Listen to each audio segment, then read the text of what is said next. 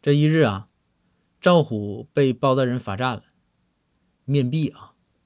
这公孙先生走过来了，公孙先生就说：“说赵虎，说你这站一上午了，说又又让包大人罚站了。”赵虎说：“嗯。”公孙先生就说：“说这又因为啥呀？”赵虎说：“说就刚才嘛，早上的时候，这墙角那儿啊有个蝎子，这包大人看见了，包大人就跟我说：说你看这有个蝎子。然后我就当时我忙啊，我说说那大人，那你看看那个蝎子是不是活的，捏一下看看。然后包大人就去捏了嘛。